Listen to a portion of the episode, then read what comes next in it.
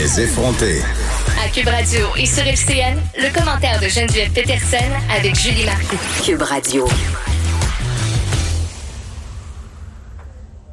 14h30, c'est l'heure d'aller retrouver notre collègue Geneviève Peterson, animatrice à Cube. Salut Geneviève. Salut Julie.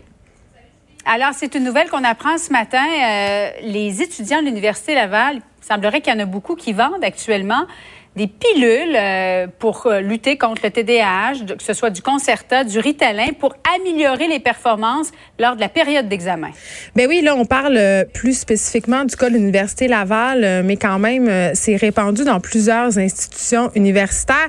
et les étudiants qui consomment des substances, surtout par période, là, c'est ce qu'on souligne par ailleurs, c'est-à-dire pendant la période des examens, évidemment, ça date pas d'hier. Là, moi, dans mon temps, il y avait des gens qui consommaient des poppers, c'était des espèces de speed. Évidemment, il y avait des gens qui consommaient énormément de café. Mais ça, c'était pour rester éveillé, alors que dans ce cas-ci, je pense que c'est pour vraiment accroître la concentration. Ben c'est ça. Euh, au niveau de, l'accroissement de la concentration, nous, c'était les boissons énergisantes, c'est ce qu'on nous vendait.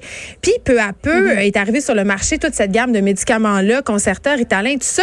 Et ce que je remarque, c'est que les étudiants en consomment et ne sont pas gênés d'en consommer. Et je me dis, est-ce que c'est parce que ce sont des médicaments d'ordonnance qu'on n'a pas de problème, si on veut, à consommer et à trouver ça problématique, puisqu'on se dit, écoutez, on en donne du concerta aux enfants, on en donne du Ritalin aux enfants, ça peut pas vraiment me faire de mal. Donc, on dirait que c'est, en quelque sorte, un peu banalisé de la part euh, des étudiants. Et je, ici, on est en face des, euh, des de l'UCAM et j'entends souvent des conversations sur le trottoir quand je sors de mon studio de radio à propos d'étudiants, justement, qui sortent des, des examens et qui ont consommé du concerta. Ils nous parlent de, de ça avec une grande banalité, comme c'était normal.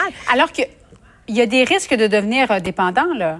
Ben, je sais pas s'il y a des risques de devenir dépendant, mais il y a un risque de devenir dépendant psychologiquement, c'est-à-dire de, penser qu'on n'est plus capable de faire un examen si on n'a pas pris du concerta ou du ritalin. il y a aussi toute cette idée, euh, puis c'est drôle, je compare ça un peu au dopage sportif. On est rendu dans une espèce de mentalité où on se dit, si les autres le font, si les autres sont sous concerta, sous Ritalin et qu'ils atteignent un degré de concentration supérieur, ils vont avoir en fait euh, des résultats meilleurs. Donc pourquoi pas moi? Pourquoi je le ferais pas? Si tout le monde se dope, moi aussi. sais, donc il y a toute cette idée là et on vit, Julien, on se le cachera pas, dans une culture de performance. Les étudiants sont de plus en mhm. plus anxieux.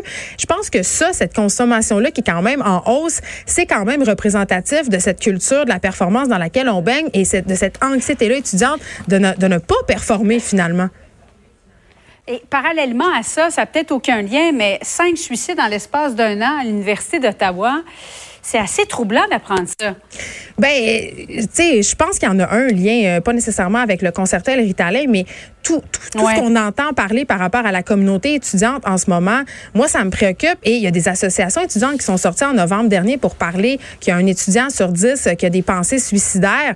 Les étudiants, en ce moment, je ne sais pas pourquoi, mais ils ont beaucoup de misère à gérer la pression. Ils se sentent isolés, ils se sentent seuls, ils ressentent de l'anxiété. Et la vague de suicides à l'Université euh, d'Ottawa, en fait, en, témoigne de cette anxiété-là. Et si j'ai une certaine complaisance aussi et de tolérance des facultés qui, selon moi, est problématique par rapport à l'utilisation de ces substances-là, puis un certain déni aussi par rapport à la détresse étudiante. Et il y avait beaucoup de commentaires comme quoi les étudiants maintenant n'étaient pas faits forts. Je pense pas qu'ils sont moins faits forts que dans notre temps. Je pense qu'on leur en demande tout simplement plus. Ils doivent jongler avec des impératifs financiers avec lesquels nous, on n'avait pas à jongler. Une situation sur le marché de l'emploi qui est beaucoup plus compétitive. Donc, c'est vraiment pas évident.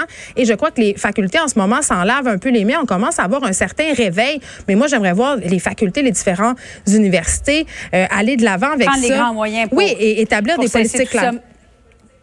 Merci beaucoup, Geneviève. Bon après-midi. Merci à toi. De 13 à 15, les effrontés. Cube Radio.